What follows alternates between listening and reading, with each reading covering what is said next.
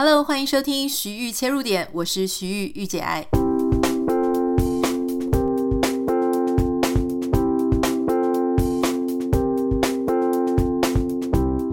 Hello，欢迎收听今天的节目。今天我们要来聊一聊异国恋。我不太知道大家在谈恋爱的时候呢，有没有曾经跟不太一样的文化国家的人谈过恋爱哈？那很多人呢，其实对异国恋呢，都会抱持着一种，要不就是觉得哇，好浪漫哦，哈，可以跟这个很多人就讲阿兜啊嘛。那其实不只是阿兜啊，可能其实是亚洲其他国家也有可能。好，那或是说，哎，对你真的是跟白人、黑人、拉丁美洲的人等等的谈恋爱都有可能哈。那也有一说呢，很多人就会觉得说啊，分分尺啊，CCR 啊，哈，然后就会贴上很多很多的标签。那对我自己来讲，你可能会想说，你有没有谈过？嗯，那当然是有 date 过啊。毕竟这个人生在世哈，我想说有一些呃不一样的谈恋爱啊、约会的经验，呃，这个其实也是我们人生当中成长的一种养分跟一种学习了哈。那如果你没有呢，也不用太遗憾。其实，嗯。我觉得谈恋爱是这样的，就是说，虽然你的对象不一样，他可能来自不同的文化、不同的国家，可是有一些原则其实是很相似的。但他困难的地方呢，就我自己来说了哈，我觉得他其实有非常多很困难的地方。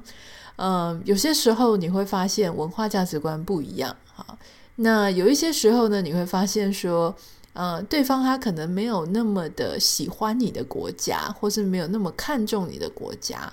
或是当你们两个要讨论一些，呃，讲一些小时候发生的事情啦，讲一些啊、呃、一些文化类，比方说啊、以前呃这个，如果你是都是跟台湾人交往，那你讲一些以前呃很熟耳熟能详的一些广告、一些故事、一些笑话、一些梗、一些综艺节目，对方就会有共鸣。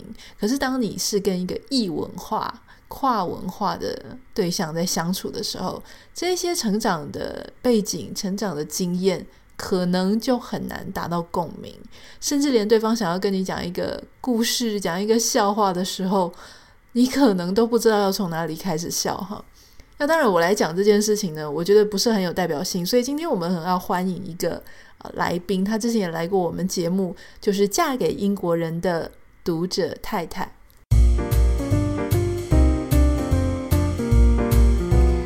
大家好，嗨，Anita 好，真的非常非常荣幸可以再次在这个节目里面跟大家、跟听众见面。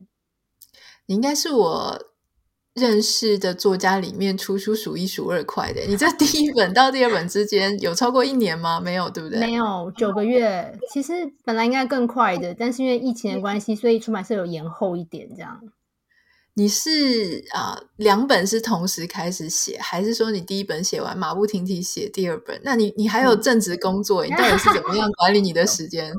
对，我是第一本写完直接写第二本，但是我的情况是比较特殊，我那时候是在休育婴假，就我平常是有上班嘛，那那一年就是育婴假，二零二零年，然后刚好碰到疫情。那英国的疫情就是封城，就是很彻底的封城，就不能出门这样。所以我在育婴假，然后又不能出门的情况下，因为时间很多嘛，然后就写了两本书这样。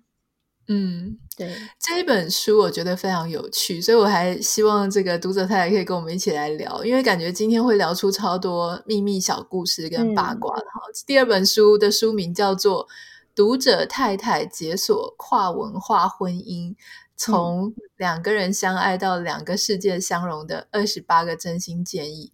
你知道我看到你的书封的时候，其实我还没有拿到实体书啦，但是我先在网络上看到书封，我觉得你达到一个很不容易的境界，就是很少人会把自己的名字放在书名里面，居然你就 做到这件事。当时是为什么会把自己的名字放在书名里面？这不是我的 idea。我那时候去呃提案的时候，就是出出版社来联络嘛，然后就说你要不要出一本书，我就说好，我想出这个。然后那时候我自己的题目是叫做《解锁异国婚姻》，那时候是这样子定。然后他们就自己主动就加了读者太太在前面这样。然后后来讨论一下，我们觉得呃不要用异国，因为其实说真的就是呃。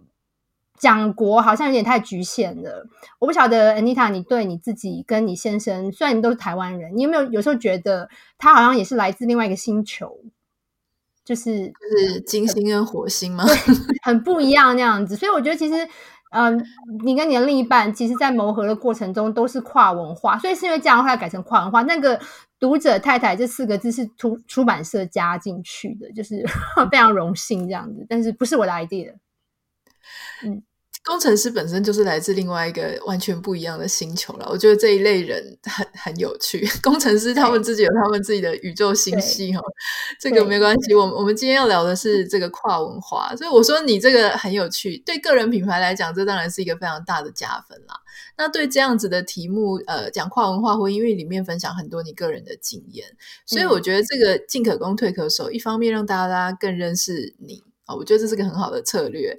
第二个是。当别人说啊，你讲的跟我想的不一样，或者跟我自己经历经历的不一样，你就可以说啊，反正我就已经跟你说，这是我在讲我的婚姻，对啊，我不是在讲你哈，没有办法，对，不要对号入座。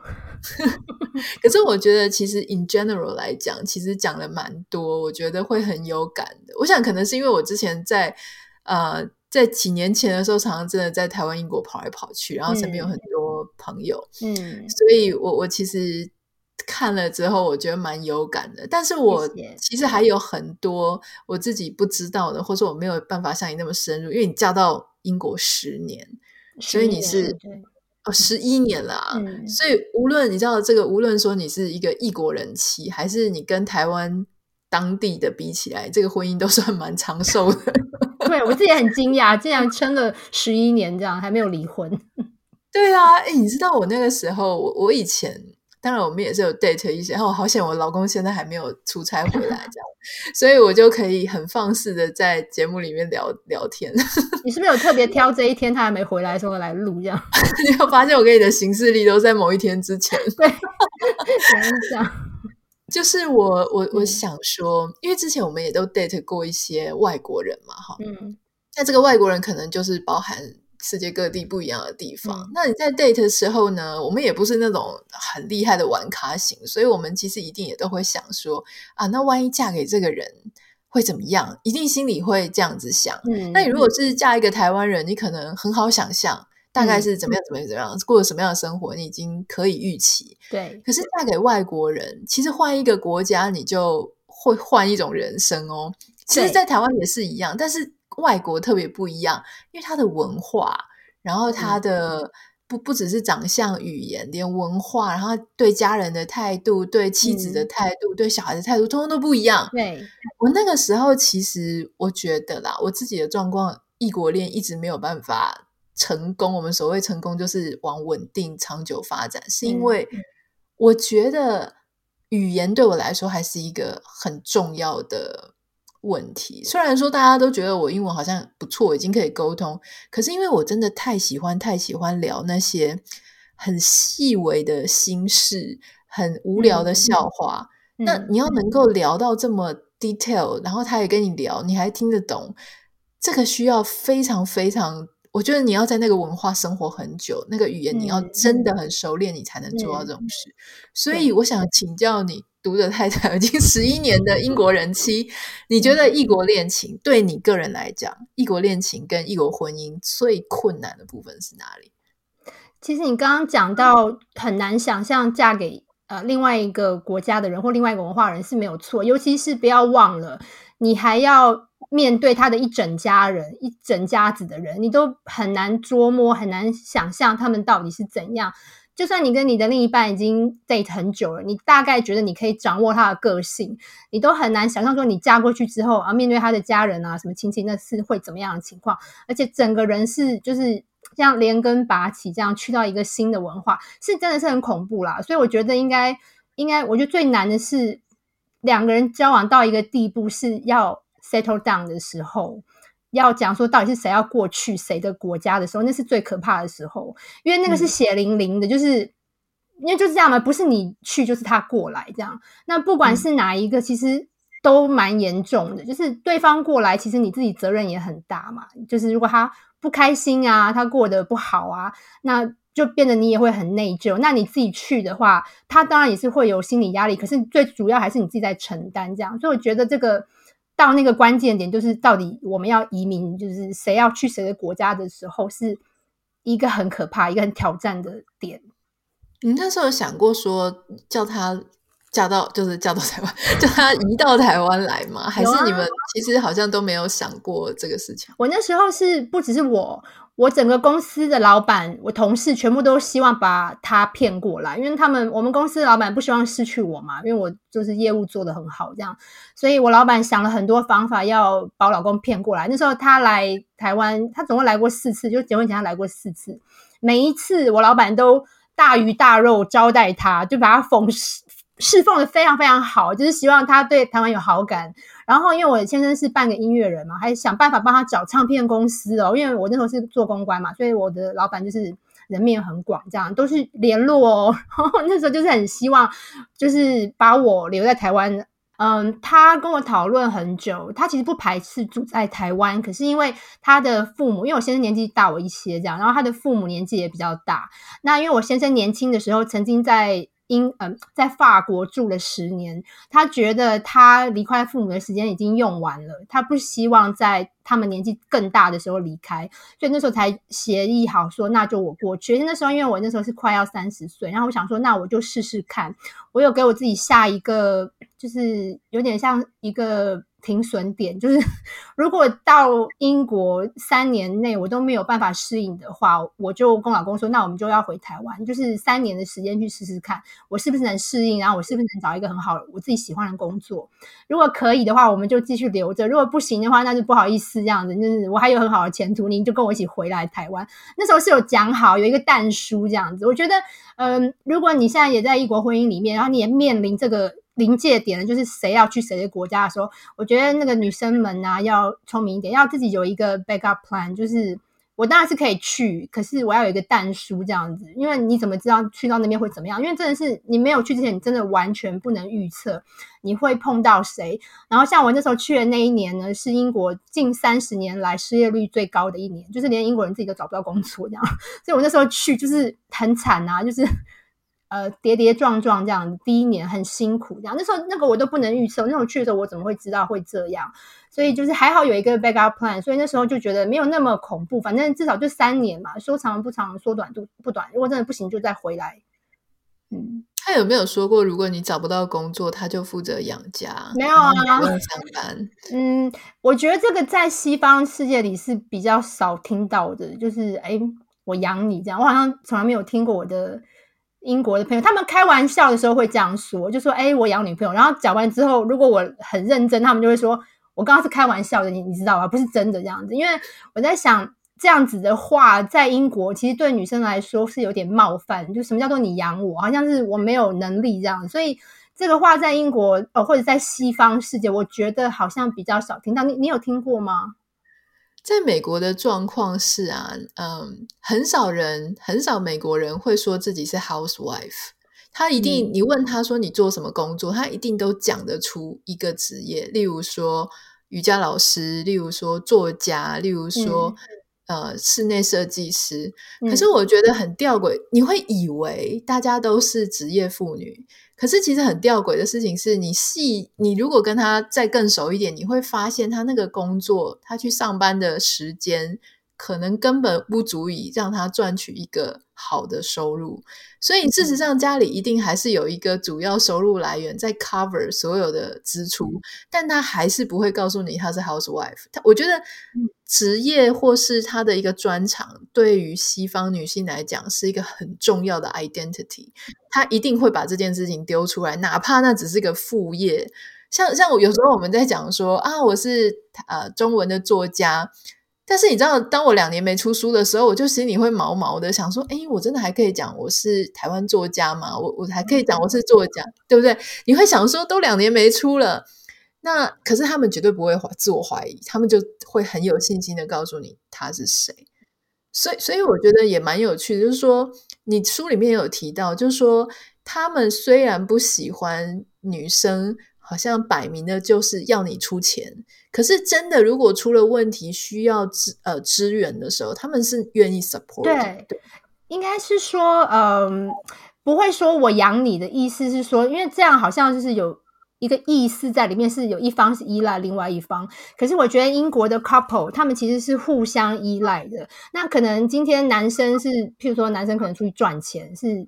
比较负责比较大的经济开销，可是其实那个女生也有尽很多呃责任去照顾这个男生啦，或者是安排家里啊、打理家里什么的。所以我觉得在他们这个两个人的机构里面，不是机构啊，就 他们两个这个关系里面是很平等的，没有说谁是养谁这样子。我觉得这样也谁养谁这个好像是比较独特，我比较常在东方亚洲文化里听到，我从来没有在英国听到。我觉得可能是因为大家觉得。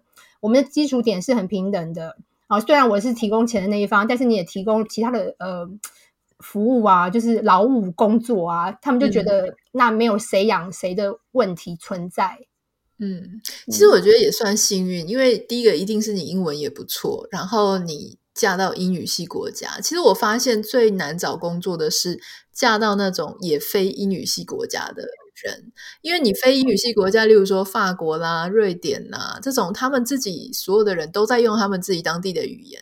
虽然他们可能英文程度不错，可是你知道，英文程度不错，跟你在职场上大家习惯用什么语言还是两件事。那就会变成说，如果你不会那个第三个语言的时候，它会造成找工作非常难的地方，对不对？我我可不可以偷偷问你一个问题？因为你这这整本书都在讲读者先生嘛，都在讲英国嘛。可是他是你唯一一个，我觉得很怀疑哦，就是他是你唯 一一个异国恋的对象吗？哦，还是当然不是啊。哦，那你为什么讲了一副就是你只跟他交往过，然后全部都是英国的？没有啦，呃，英国的话是真的就是唯一就是他这样子，英国就一个这样。那、呃、英国代表，英国选手。我以前有教过，譬如说呃，日本跟韩国这样。哦，好，那我们来比较一下、嗯、日本、韩国、英国。你觉得相比之下，那个这种日本、韩国、英国，那其实读者先生是唯一的西方世界代表嘛，对不对？其他都是亚洲男性。如果你说长期稳定的关系的话。好，突然想起上一集我们好像有讲到土耳其的事，我感觉还有 A plus B plus，就那种隐藏版的哈。没有，我们来比较一下，你觉得英国跟其他世界各地，好，包含我们要模糊一点，就是包含你听过的，我朋友的，我朋友的异国男友，你觉得英国男性的啊是属于那种好情人的？我们先讲好情人，等一下再讲讲好丈夫好了。你觉得英国男人是好情人吗？我觉得是哎、欸，因为他给我感觉是很会过生活，嗯嗯、呃，大部分的英国人当然不是百分之百，但大部分的英国男生，因为从小的教育的关系，他们从小就必须要会做家事，然后要会做菜。那我觉得做菜这件事情听起来好像很小。但其实会不会做菜啊？我觉得还蛮影响这个人的生活态度跟生活品质的。那呃，大部分的英国男生都会做菜。那呃，除了做菜以外，那上一本书也有讲到嘛，英国人很喜欢做园艺。那通常一般房子都有花园，所以也多多少少会一些园艺。那再加上第一本书也有讲到，就是呃，英国人大部分都有一个专长，有一个 hobby 这样子。那不管是呃，像我音，我的老公就是音乐嘛。那有的人是可能是会，比如说写作啦，或者是会画画啊。那大部分的人就是有专长，又再加上就是会懂一些园艺或者是做菜这些方面的事情，就让你觉得他们的生活不会，你跟他在一起不会无聊，因为他都知道多少知道一些这样子。那是这是第一个，然后还有就是。呃，很幽默嘛，那这个，但这个见仁见智啊。我知道有些人觉得英式幽默不好笑，这样，可是我自己是觉得蛮好笑。我到现在还觉得我老公说的那个笑话很好笑，这样。那可能也是每个人频率不同。我是觉得英式幽默很好笑，这样。那光这两点，我觉得当情人就是很 OK 这样子，因为情人其实你跟他在一起，你就是要开心嘛。那这两个就满足啦，就不无聊又开心这样子。英国人是那种讲话非常甜的嘛？因为我有 date 过意大利的男生，哦，意大利应该更甜。对，我觉得意大利的 男生真的是应该，我觉得意大利跟西班牙都是。可惜我没有，我没有 date 过希腊的，所以我我不知道。我听说这三个经济特别烂的国家特 特别强。对，就是呃，对对，我我应该说，那南欧啊，南欧民族都还蛮会哄女生开心的。可是我的个性是，就是我虽然会开心，可是我心里就会觉得说，啊，你可能对每个女生都这样讲这样，所以比较起来，我觉得英国男生呃，就是他们比较老实，就跟南欧比的话是比较老实。那他讲出来赞美，我自己感觉啦，可信度比较高这样子，因为比较没那么浮夸，而且就是英国人比较。含蓄嘛，然后比较斯文，比较有礼貌，这样子，我觉得听起来比较顺耳，这样子。你有没有提到说英国男生出去一定都会西装笔挺、正装这样子？这个我自己有非常切身的经验，但我蛮好奇的。读者先生第一次正式的跟你约一对一约会的时候，嗯、你还记得是约在哪里？然后你们穿什么吗？我记得、欸，哎，他没有穿西装、欸，哎，他穿衬衫，因为是在他家。哇，他第一次约就约你去他家哦。嗯，哦，其实应该那我们第一次约是约的 pub，可是那个好像不是约会，我们是讨论那个我的 CV，因为我请他帮我看我的 CV，就是 resume 要怎么样写会比较，就是比较容易被猎头注意到。这样，那那有但那有约会的 feel 吗？我要讲的是真的有一种小暧昧约会的 feel 的那。那那次就没有，那那次就比较像在讨论公事，但是后来就。约了第就是真的比较像约会那一次是在他家里，因为因为英国人都会比较会做饭，而且因为英国人你有来过应该也知道，英国的外食很贵嘛，所以其实有的时候是呃约会还蛮常在家里的。当然就是我这边也要说，就是大家还是要留意一下约会强暴那件事情，所以。不要，就是你要自己判断。如果你觉得这个人还不够熟或怪怪的，就是先不要，先不要去他家，这样还是约在外面比较好。那那时候是我自己的判断，是觉得他看起来就是还蛮老实的，应该是不会怎样这样。所以那时候就约他家。然后我记得他那时候有打扮，他穿了一个好像是那个 cancel 的那种花的那种。衬衫，我那时候就觉得，哎、他应该是有刻意挑一下，因为平常就是那种素的衬衫嘛。但那天就有穿，就是比较法式那种感觉，这样。可他没有穿西装，但是也就是，就是有，就是看起来很干净，然后很很整齐这样。然后他也是做做饭啊，然后什么摆盘都弄得好好的，就是感觉就是一个还蛮会营造这些情趣的人这样。那你可以帮我们重现那个餐点吗？还有印象吗？就是他有没有特别挑了什么红酒啊，然后自己做了几道菜啊，然后蜡烛哦，没有没有蜡烛，但是有酒，有红酒，然后有他好像是做咖喱，因为印那个印度咖喱在英国非常流行，因为曾经是殖民地嘛，他好像是做一道印度咖喱，然后。我好像还有前菜，然后有甜点。我跟你讲，我那时候跟他交往的时候，我整个人就是爆肥，因为他每天都把我养的，就是前菜，然后甜点这样。我那种人生致胖，就是那个时候这样，都而且一定会每每一餐都会有酒。你也知道酒热量很高嘛，随便这样子又吃又喝这样子，对。那我就讲，就是还蛮像样的一个，我算是第一次在家里约会，然后三道菜，然后有酒什么的，很很完整这样子。对啊，我记得我记得那时候我我跟一个英国男生 date，我就是快要被吓死，因为我们那个时候呃有一次约会的时候，他说要去湖边划船，然后我就说好好啊好啊，湖边划船，我就听着觉得很兴奋嘛，因为没有尝试过，所以后来就去。嗯、然后当我们那一天见面的时候，我才傻眼了，因为他跟我约海德公园，然后他就穿了一个。全西装三件式的，然后在一个很晴朗的天气，然后我心想说，有人会穿这样来划船吗？就是西装，然后呃背 心，然后再对，然后再一个衬衫，然后头发也是抓的很好，很热，啊，超热的，因为我就穿一个真的很随随性的牛仔裤跟一个针织上衣这样，然后就滑滑滑滑到他就衣服一直脱。然后我就心里想说，那你到底为什么当时要这样子穿？可是我感觉就是他们就是我们讲白一点，就是他们是英国人是比较精的那一种，对啊，所以他就是会呃打理，把自己打理是很好，展示他是重视的。对啊，而且他如果不这样打扮，他自己我的感觉他比较是为他自己耶，因为他会觉得他这样子很没有面子，他出门一定要弄得好好的这样子。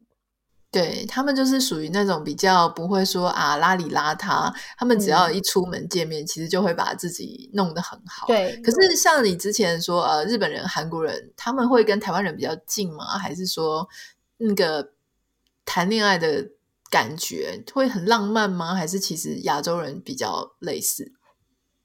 其实也是很浪漫啊，但是不一样的。我我感觉好像亚洲比较比较体贴，就是怎么说，就是会用一些，比如说买小礼物啊，surprise 这样子，营造体贴跟浪漫。可是我觉得西方比较少诶，你你你同意哦？我同意，就是我觉得亚洲比较会给你物质的东西，对，例如说，先讲。最烂的，我觉得他们就是会一直想帮你拿包包或是背包包。那我心里想说，到底谁教你要帮女生拿包包？我实在很受不了一个男生帮女生拿包包，然后变得很很奇怪。因为那个包包应该是搭我今天的衣服，嗯、那你干嘛抢着要帮我背？对，他们习惯嘛，就觉得这样子很贴心。其实以前我在台湾的时候，我也不觉得。这样有什么不对？因为包包就很重嘛，男生帮忙提就很好。这样，可是我现在来这边，我真的，我我记得我先生曾经看过台湾男生帮女生拿包包，他也是吓到，他说为为为什么？就是 那个那个一个男那种你知道阳刚味十足，然后拿一个女生的包包很奇怪嘛，而且感觉就是你又不是小孩子，为什么你要叫别人帮你拿东西？那种感觉这样，对啊，这应该最大差别。然后有一次，我记得我跟那个意大利那个男生在吃饭的时候，在一个餐厅，然后餐厅旁边呢，他们就会有那种卖花的小贩走来走去。嗯、对，那我就一直看那个，因为那个玫瑰花很漂亮，我心里就想说，这个时候他就应该是会买一朵玫瑰花送我吧。嗯，然后结果他看了老半天之后就，就就也没买。然后我就说，哎。需要，我就还直接问他说：“我说要买个花吗？”他就跟我说：“我跟你讲，这边的花都超贵的，他们 会在这个餐厅里面走来走去的，通常都很贵。可是我觉得，如果是亚洲的男生，他看到你在看，他会，我觉得他应该会掏钱买一朵。”对，我听过一个是呃，就是跟你一样的情况，就是花有人要在餐厅里卖花，然后还走到桌子前面，结果那个男生就是也是忘记是意大利还是哪里，就是西方男生就说。不用啊，就是指着那个女女生说她比花还漂亮之类的。对对，就没有买。我我觉得他们比较不会用花钱这件事情去展示他的诚意，可是他们会。你说西方男生还是很浪漫，是呃浪漫，在我觉得他们会做一些其他很贴心的事情，嗯、比方说像。哎，这一集到底是我在采访你，还是我在讲我自己故事？我想听你的故事，多讲一点，拜托。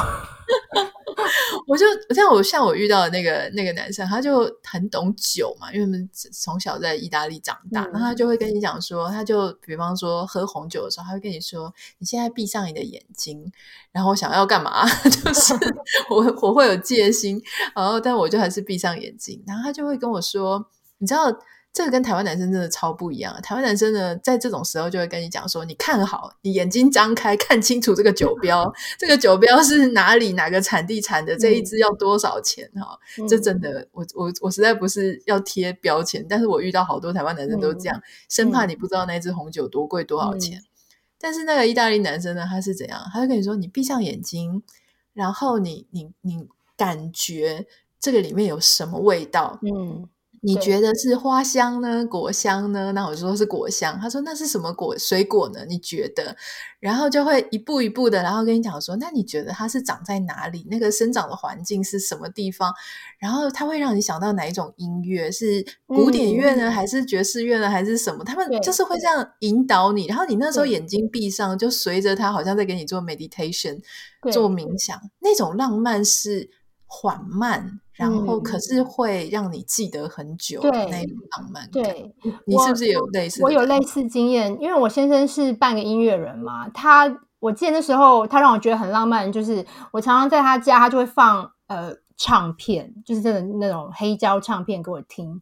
然后他放的都是那种很久以前的歌，然后爵士乐之类。然后他就会跟我解释每一首歌背后的故事。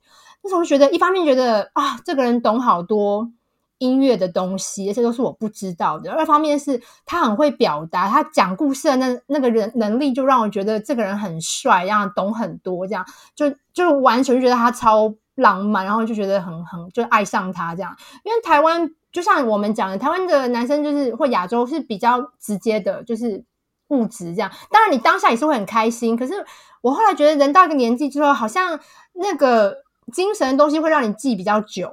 而且可能因为以前就比较少遇到嘛，就会又觉得印象更深刻。那当然还是要回到每个人个性，可能有的人就是喜欢一直收到礼物这样，那可能就会觉得，哦哟，西方的男生好像不喜欢这一套这样。我觉得还是要看个性。嗯，对。如果说你真的非常喜欢亚洲那一套这种物质的。供应的话，其实会有一点点不太适应哦。你那个书里面讲的非常多，就是关于很多亚洲女生会觉得说，你为什么约会的时候就直接出掉啊？哈，为什么还要 AA 制？感觉 AA 制好像就是你不够爱我。如果你内心有这种结，有一个心结在这里的话，你在西方跟外国人谈恋爱，跟西方人谈恋爱，其实是会有点辛苦，因为那个文化会一直撞击。对。真的是这样，没有错。那当然也不是说，呃，西方男生比较小气什么的。我觉得这跟小气或财力是没有关系的，就是他们的文化就是这样，就是从小大家就是每个人都是独立的，而且都是平等的嘛。不管你是男生女生，本来就没有谁是应该要多去帮另外一个人做什么的。而且在西方男生来说，他们更要小心，如果他抢着付钱的话，可能会被西方的女生呃讨厌，就觉得说你现在怎样瞧不起我吗？为什为什么要帮我付钱？所以他们更不敢主动去付钱，也是因为这个文化造成他们很习惯，就是那我们就平等，这样一人一半这样，或者是这一次我付，那下一次就你付，他不会觉得说我是男人我就要付钱，这这个是没有，就是就是没有这种意识在里面这样。那我想请教，像美国的爸爸，我我的发现是美国的爸爸是主要跟孩子玩的角色哦，因为所有带孩子去海边、带孩子去公园，你几乎可以看到。应该是六七成都是爸爸带的，那偶尔可能像白天，就是白天时间有可能是妈妈，可能刚生完孩子还在呃育婴假的时候，可能是妈妈带。可是大部分什么，因为我们这里很多各种户外活动，什么足球啦，然后游泳啊，骑脚踏车，通通都是爸爸。我常常觉得路上最帅的景色就是爸爸慢跑，然后推着那个两个婴儿车，是那种。诶，前后的，就是双胞胎的那种，然后就一个人，然后这样推，然后一边跑跑步的时候这样推，我觉得哇塞，超帅的，怎么可以一边慢跑一边推孩子呢？对，那英国也是这样子吗？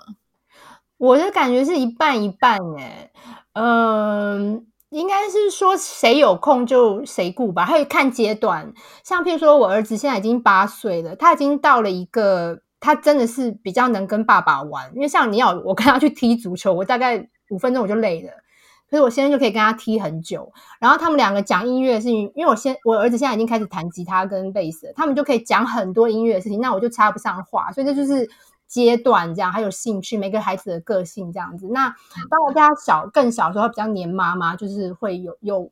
比较是以我为主，或者是我先生去表演的时候，那就他就没办法嘛，那就是我我会带他去公园玩这样。嗯、那我觉得还是有些技巧啦，譬如说，如果你是女生，然后你体力不好，你是妈妈，你没有办法追着你孩子的时候，有一个方法就是你去约那个你孩子的同学的妈妈的家长这样，然后你们就一起出去，那小朋友两个就会自己玩，然后你就可以轻松在旁边休息这样，要不然就是要让爸爸去跟他跑啊、追他啊、踢球什么的。对，你刚刚提到，我觉得还有一个很有意思的事情是你，你特别提醒大家要小心约会强暴，所以这个事情其实我觉得现在真的是蛮重要的，因为你在书里面有提到说，大家现在要认识对象怎么认识，就是用 Tinder 一些网络交友软体这样。那其中一个我觉得里面提到，但我真的不知道的是，你说因为约会强暴实在太多了，或是你啊。呃太危险了，对，跟陌生人见面。所以，如果你在酒吧啊、呃，你假设你遇到一个怪怪的人、紧急的状况的时候，你甚至可以去跟酒保讲一个暗号。这个这个故事跟这个，你你什么时候会需要这个东西？然后你你要讲什么？你可以跟我们分享。其实这个这个呃这件事情应该有好几年了，应该至少有四五年了吧？是呃，好像是从英国的 pub 里面自己发起的，可能因为大部分的呃大部分人约会都会在约在 pub 里面，那所以如果有什么苗头不对的情况的话，其实 pub 里面的人他们就觉得他们自己好像有责任去帮助这些呃女生，因为通常就是当然男生也可以啦，但是女生比较多，因为女生就是可能。Physically 比较弱这样子，所以那时候就开始，你可以在 pub 里面看到，通常是在女厕里面会有贴一张传单，说如果你发现正在跟你约会的人他有暴力倾向，或是你想走他不让你走，或者他怪怪的，或者是他跟在听的上面的样子完全不一样啊，只要是你以上任何情况，你觉得苗头不对，请你到那个吧台去说一句暗号，就是 ask for Angela。就是找 Angela 这个人，你只要这样讲了，你就他们就知道你的意思，就是事情不对，然后他们就会马上他帮你叫计程车。协助你离开这个现场，这样子，所以我觉得很贴心。我那时候看到的时候，虽然我从来没有用过啦，因为我不可能去 跟谁约会这样，可是我那时候看到的时候，就觉得哇，这个真的要让很多人知道。因为其实有时候，尤其是像我们那种亚洲外国人嘛，我们到英国有时候遇遇到那种不妙的事情，我们真的不知道怎么办，真的很无助。所以这个事情从那时候我知道的时候，我就跟我身边所有知道就是亚洲女生、台湾女生，就跟她说，如果真有这样的情况的下，呃，情况的话，请。用这一句暗号就是 ask for Angela，我没有用过，不晓得实际上是怎么样，但是听起来就是一个自救的方法。然后 pop 里面都知道这个暗号。呀，yeah, 我觉得这个是非常贴心，而且它是放在女厕。其实你知道女厕的功能真的很多，像美国我就说很多女厕上面会写说，如果你遇到 domestic violence 就是家暴的话，嗯、那你可以赶快打什么什么电话。然后你刚刚讲的那个，我觉得很惊艳，因为我想说哦，好聪明哦，因为你看你有时候。你明明他在 Tinder 上面看起来超帅的，然后结果来了是一个很奇怪的人，然后感觉，或是说你看照片你根本不知道他很怪，但是你跟他互动一下，你就发现这不是一个很正常的状况，那你就是可以赶快去，但是大家不要太紧张，就是你要讲 ask for Angela，不小心讲的 ask for Anita，我不知道他们会不会 会不会听懂，我知道我人名弄错，到底我要找谁？爬的 which Anita 这样子，对对对，就把这场面弄得很尴尬哈。对。还有一个，我就会提到一个很有趣，也是我自己有经历过的点，就是我记得呢，以前跟这个英国男生去吃饭的时候，那其中还有其他的朋友，嗯、那其其中有一对朋友呢，他们就谈到钱的事情，因为大家在聊说亚洲女生是习惯男生付钱或者怎么样，嗯、然后但是有西方男生没有这一套。也不是讲说你的收入怎么样那么直接哦，只是在讨论这种谁该出钱的时候，嗯、我旁边这个英国男生他就非常囧，囧到不行。他觉得说，为什么我们要讨论这种呢？我想说，这有什么不能谈？这不就是一个文化差异吗？但是他真的非常非常介意，嗯、然后到他想要离场的那种介意的程度。啊、对，所以、嗯、是真的吗？你你自己经历过的说，所有英国人都不谈钱是？读者先生也不谈，你的同事也不谈，大家都不谈吗？呃，当然，当然也不是都不谈。可是可能我在是我在想，会不会是你那个情况下，可能大家都还不是很熟，就开始谈钱，他会觉得很奇怪。因为我我我跟我先生其实到后来，呃，其实真的还蛮久的，就是有共识，譬如说要结婚了。然后要办婚礼什么，才那时候才开始谈钱这样子，之前真的就没有，就是好像都有一个默契这样子。那呃，因我的感觉应该是他觉得他跟你不熟，他跟你们都不熟，然后结果竟然就在谈钱，他觉得很可能局促不安这样子，应该是这样。嗯、那当然也不是说英国人都不会谈钱啦，但是真的就是跟不熟的人，呃，会会刻意的尽量不去谈。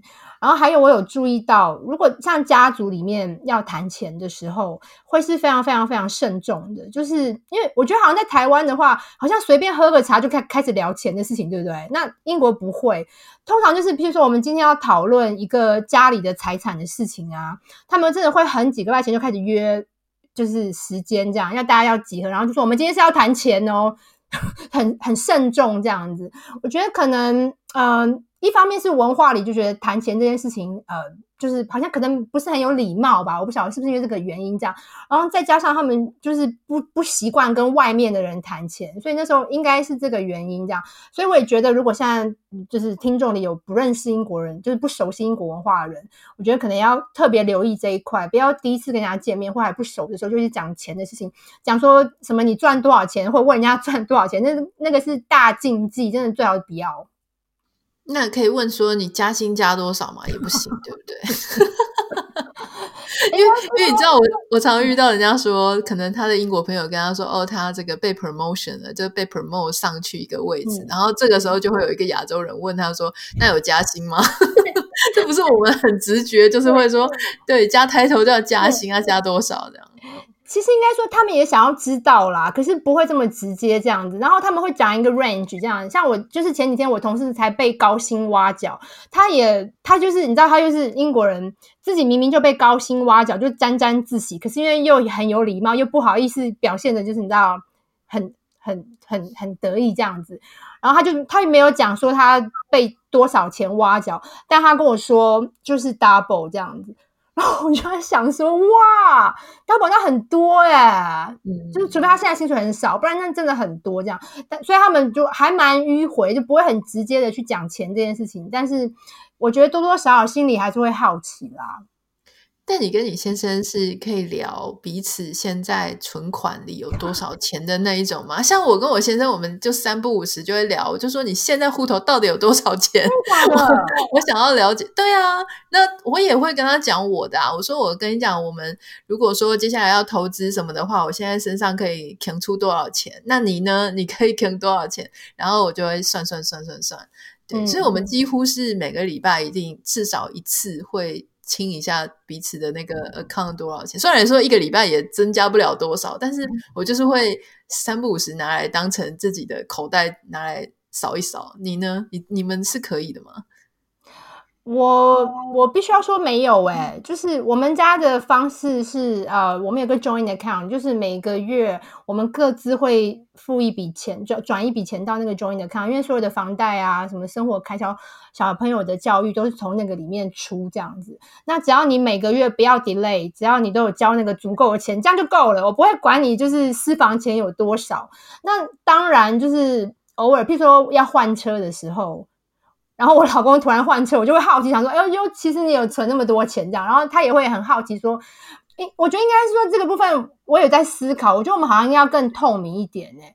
可是因为好像我们家是这样子啊，就是呃，我们读者家是这样，包括我小叔也是这样。我觉得好像比较没有习惯，就是很。”干涉这么多，就觉得对方要存多少钱是他的事，只要他有尽家庭的义务，我们其实不不太需要去掌握到那么细，他有多少钱这样。可是像你讲的，其实也有好处。如果我们都知道双方有多少存款，如果要做投资的话，可能也比较方便。所以我最近也在想这件事情，可能就是要开始要透明一点。可是我很担心的事情就是讲出来之后，就我的存款比较多，要怎么办这样子？我我跟你讲，我觉得知道太多真的没有好处。虽然说我自己是属于那种现在正在执行，是属于那种知道的很多很彻底的。嗯，那呃，我也了解，就是说共同账户，就是说大家像缴一个共同基金出去嘛。其实我觉得这个烦恼比较少，因为你知道吗？如果你知道对方太多，你你知道说 OK，他有多少钱，这个时候就会人人性就是会衍生出各种烦恼。例如说，那你有这么多钱，为什么我的生日礼物你只给买给我这样子？然后，或是说你有这样的钱，好，为什么？呃，可是你明明是有钱的啊，不是没钱，或者说你没你没钱好了，然后结果你居然拿回家的，拿回你自己原生家庭的家用笔好这么大方，然后对我那么小气，我觉得人还是一种会比较的生物啦，所以所以拿出我就维持好了啦。对，我觉得维持比较好。可是有一个问题，就是那这样的不太透明，会不会有时候英国其他夫妻会不会有些人？其中一方欠债欠到一屁股债，对方都不知道。哦，有可能啊，这非常有可能。对，虽然我不能代表所有的英国的 couple，但是我猜这种事情是还蛮常见的。因为，嗯、就像回到刚刚讲的嘛，就是英国人骨子里就觉得谈钱就是很奇怪，所以我觉得像你这种呃会开诚布公告诉对方我有多少钱的夫妻，虽然一应该是有，可是我我的感觉是。不会是主流这样，大部分的人都是只要你有尽到家庭的责任，我其实不会管你有多少私房钱这样子。那所以就很有可能你讲的情况，其实我我先生那时候跟刚跟我结婚的时候，他就有一件事情让我觉得很惊讶，因为那时候我们去南法度蜜月，因为你也知道南法就是物价很高嘛。然后他那时候他已经花了一大堆钱去办婚礼了，然后那时候因为我刚过去，那我还没有找到工作，所以我等于是。比较没有经济能力，这样，所以他就花了他全部的钱去弄那些度蜜月的事情。我后来才知道，他是有点像是贷款吧。去去让我们在南方度蜜月，我知道的时候我超惊讶。如果我早知道的话，我我早知道我就说那就不要不要住那个饭店啦，就不要弄那些有的没的。但是我不知道，他也不跟我讲，他就自己到好几个月以后才说，我现在在缴那个贷款的利息，我才知道原来他那种为了那个度蜜月去贷款呢、哇，这是真爱耶！就是一开始的时候，你看，如果彼此都知道很清楚，也是有好处。就是说，那我们就量入量力而为嘛，就不会去花到说还要去缴贷，就是要去借钱这样，对，不对？对啊，对，我觉得这真的是很有趣哈。大家如果说看今天听我们这一集，然后看这个读者太太的书，如果你是呃对异国恋情有兴趣的，然后对英国。是有兴趣的，或是你曾经有一个英国梦，你也可以去看一 看。而且我觉得很特别的是，这本书里面有谈到一些呃，读者太太她自己这十一年来的一些两性相处跟婚姻相处的一些她的心得和她的哲学。我觉得这个也蛮有趣的。你说我我印象很深刻，你说你们家有读者家有三部，是不是？吵架的原则，对对对对对，对你可以跟我们分享吗？就是、嗯，就是叫做三不一没有嘛。那三不就是第一个就是不过夜，就是你再生气，不管再气对方，都不要冷战，就一定要在睡觉之前和解。因为这是因为我听过一个恐怖的故事，就是有一对夫妻吵架，然后就冷战，然后那个 先生在睡梦中就过世了。所以就意思就是说，那个先生死掉之前，他的记忆里的最后一句话是他先他太太跟他吵架的那一句话，我就觉得太可怕。然后因为我先生又年纪又比我大，然后这个事情如果发生在我身上怎么办？所以从那时候开始，我就决定我不管多生气，因为我年轻的时候是一个很爱生闷气、很爱冷战的人，就一定要对方道歉什么的。我那时候开始觉得我不管了，我不管怎么样，我睡觉前我一定要把这件事情讲好。然后后来也发现有一些好处，就是因为当你。气呼呼的时候去上床睡觉，你一定那个睡眠品质一定不好。可当你讲开之后就好啦。所以就是第一个原则，不过夜。然后第二个就是不说离婚。那这个是我觉得每个人。从约会的时候就知道，如果你是那种约会的时候就会说分手的人，你大概结婚以后也会说离婚，就常常会拿这个来恐吓别人。可是我本来在谈恋爱的时候就不是会说分手人，所以我结婚以后我也不会随随便说离婚。我觉得离婚是很重的字啊，就是一讲出来就是真的要找律律师这样子，所以我不会随便乱讲这样。然后第三个就是呃，那是什么啊？我自己忘记，不翻旧账。嗯，OK，不翻旧账。对啊，对对对，因为你不觉得翻旧账很讨厌吗？就是明明当下就是和解，然后过了两三天吵架，又会翻出前几天旧账的事情，就让人觉得好像那你之前那个原谅和解都是假的，所以不要翻旧账，那个那个会没完没了。所以这是我三个不，那一个没有，就是我觉得不要有旁观者。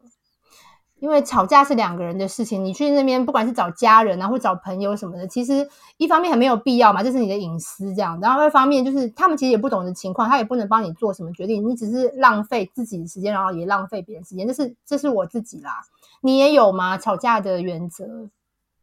你刚刚的三步，我应该中了好几项哎！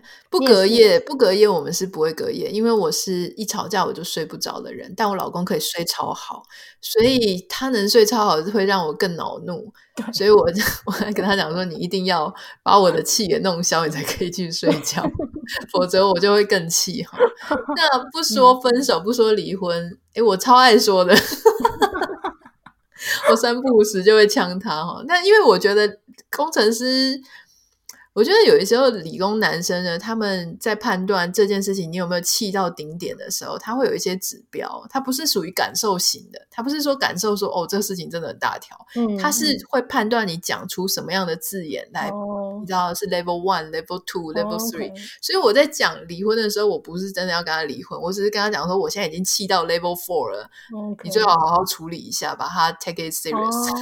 哦所以是是这样子，对对对。Oh, OK，那这样蛮必要的。我觉得你讲的非常好，是那个不要有旁观者，因为我觉得只要你牵涉到一些人，他们知道，不管是你是转述啊，然后他们出意见，还是他们真的就在现场就看着你们在吵架，我觉得他都会人就是如果只是私下很容易和好。可是如果有观众，大家就会有那个表演欲哦，对，就就会想要就是把事情弄得越演越烈，我觉得那个真的没好处。对。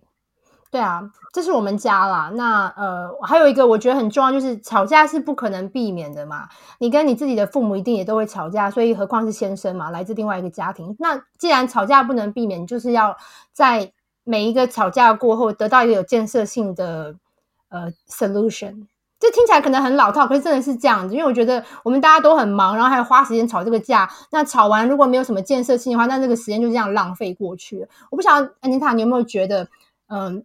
像你自己有自己的事业，然后你现在有自己的工作，然后你们现在还有一只狗，这样，那你会不会觉得时间结婚以后，其实大家真的是在那个时间真的是不够用，好像比自己一个人单身的时候更不够用，因为你不可能时间真的不是你的时间嘛，你还是要陪先生，然后你要照顾狗什么，你要分担家务，然后你又要做自己的事情，所以我觉得结婚以后那个，我有一章在讲说团队分工嘛，那是。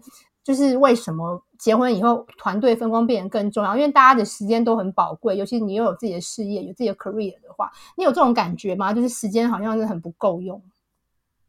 我觉得有小孩可能会超级不够用，但目前有一只狗，我觉得还好。我觉得这是我们很幸运的地方。但是确实，我觉得你嫁了之后，你就是有很多时间是要互相配合。比方说，你不能完全是靠你自己的速度在做事情，或是喜好这样子。对，好，很开心今天可以邀请到读者太太。好，如果大家有兴趣想要了解更多她的这个异国婚姻的小故事，还有她跟大家分享的十一年婚姻跨文化的婚姻心得，欢迎你可以找这一本由远流出版的《读者太太解锁跨文化婚姻》。那祝福你这一本新书大卖哦！谢谢，谢谢你，期待你下次再来玩。好啊，谢谢 Anita。